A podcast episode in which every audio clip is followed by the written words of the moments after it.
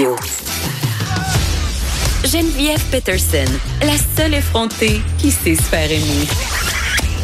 Jusqu'à 15, vous écoutez Les effrontés. Donc, on connaît maintenant l'identité du guide de motoneige qui a perdu la vie, malheureusement, euh, hier soir euh, au lac Saint-Jean.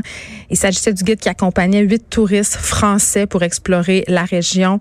Il est tombé à l'eau lorsque la glace a cédé sous le poids de son véhicule. On en a parlé tantôt avec la SQ, avec la Fédération des clubs de motoneige aussi du Québec. Donc, ce guide-là, c'est un Montréalais, Benoît L'Espérance, 42 ans. Évidemment, on offre euh, nos condoléances à sa famille, à ses proches et on espère qu'on va retrouver les touristes français manquant à l'appel euh, très, très bientôt. Parlons euh, maintenant euh, de l'usage de l'argent comptant qui continue de diminuer.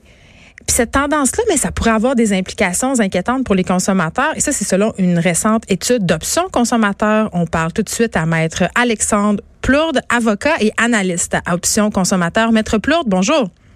Bonjour. Écoutez, votre étude fait part du fait que l'argent comptant est de moins en moins utilisé ou accepté dans les commerces. En même temps, nous aussi, on a tendance à moins s'en servir. Tout est automatisé. On a nos téléphones intelligents, même maintenant, euh, pour payer. Euh, cette tendance-là s'est accélérée récemment. C'est un phénomène qui s'accentue, mais depuis plusieurs années, là, quand même, ça va à vitesse grand V. Oui, ça va à vitesse grand V. Euh, l'usage de l'argent comptant décroît sans cesse. Maintenant, on est rendu à un stade là où euh, moins du quart des transactions qu'on fait euh, sont faites en argent comptant. Et parallèlement, ben, il y a de plus en plus de commerçants, en constatant le déclin de l'usage de l'argent comptant, qui ont décidé de refuser l'argent comptant dans leur commerce. Mais c'est-tu légal? C'est-tu légal, ça? Parce que l'argent, c'est l'argent. Moi, si j'arrive avec mon 20$, je veux qu'ils prennent mon 20$. Mais en fait, la loi là-dessus, elle n'est pas claire, puis elle est clairement désuète. Mais bon, les interprétations là, les plus courantes de la loi nous disent que si un commerçant, il y a une clause contractuelle ou il y a un avertissement clair dans son commerce, ben c'est légal de refuser l'argent comptant. Puis pour nous, chez Option Consommateur, évidemment, euh, ça nous semble clairement insuffisant pour protéger les consommateurs. Ce qu'on demande aujourd'hui dans, dans, notre étude qu'on publie, c'est vraiment d'obliger les commerçants à accepter l'argent comptant dans leur commerce. Euh, quitte à faire quelques exceptions, là, évidemment, pour les heures d'ouverture, pour la sécurité, pour refuser, par exemple, les billets de 100 dollars. Et ce n'est pas unique au Canada, le, phénomène du recul de l'argent comptant. Ça a lieu partout dans le monde. Et il y a d'autres pays dans le monde qui ont légiféré sur la question. Aux États-Unis, par exemple, il y a des mm. États qui forcent des commerçants à accepter l'argent comptant. Même chose en France, même, même chose au Danemark. Et nous, on pense que c'est des exemples qui devraient être suivis par le Canada. Mais oui, puis, tu sais, Maître Plourde, je pense aux personnes âgées. Là, on le sait, là, il y a encore bien des personnes euh, âgées qui se promènent, euh, euh, pardonnez-moi l'expression, mais tu sais, avec leur palette dans les poches. Là. Les autres, ils n'aiment pas ça, payer avec des cartes. C'est discriminatoire quelque part.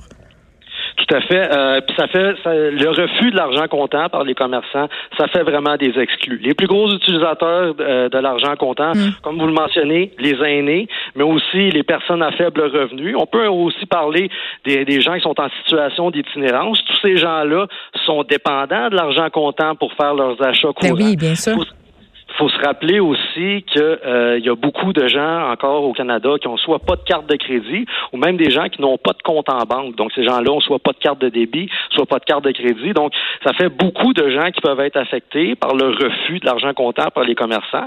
Puis là évidemment, ben là le phénomène est encore marginal. On est encore au début du du, du processus, mais euh, quand ça va être l'épicerie du coin, quand ça va être le dépanneur, quand ça va être la pharmacie, ben, on peut se demander là les conséquences pour, sur toutes ces personnes-là pour pouvoir faire leurs achats. Mais en même temps, euh, Maître Plourde, moi, je me dis euh, qu'il y a bien des petits commerces qui pourraient être tentés d'emboîter le pas parce qu'on le sait, dans les grandes villes, il y a toute la question des hold-up. Hein, quand on a de l'argent comptant en masse euh, dans notre caisse à la fin de la journée, ça pourrait quand même être tentant pour certains d'entre eux, justement, de ne plus accepter d'argent pour s'éviter des, des incidents fâcheux. Là il peut avoir des avantages, euh, oui, pour les commerçants. Euh, je mentionne, là, vous soulevez la question de la criminalité. Bon, oui, il y a les hold-up, là, mais euh, un avantage qui est, qui est, souvent allégué pour le, gouvernement de faire disparaître l'argent comptant, c'est justement ben, combattre la criminalité, combattre, combattre l'économie souterraine et tout ça. Moi, je dirais que l'argument de la criminalité, là, il peut quand même être nuancé parce que c'est peut-être sous-estimer l'ingéniosité des criminels. On sait très bien, on sait très bien qu'on peut aller sur le dark web, acheter à peu près n'importe quel produit illégal en payant avec des crypto-monnaies, en payant en bitcoin. Donc, même si même si on cherche à endiguer la criminalité en éliminant l'argent comptant, probablement que les criminels vont juste employer d'autres façons. Là. Très bien, M. Alexandre Plourde. Merci, avocat analyste à Option Consommateur. On se parlait sur cette propension qu'on a de moins en moins payer avec l'argent comptant et, c'est, des commerçants emboîtent le pas et n'en viennent carrément à refuser l'argent comptant dans leur commerce, ce qui est, selon moi, une aberration. Et on vient de dire aussi, puis je trouve ça fort intéressant qu'on souligne ce point-là, que c'est une pratique discriminatoire euh, dans bien des cas. Merci beaucoup, Maître Alexandre Plourde, de nous avoir parlé.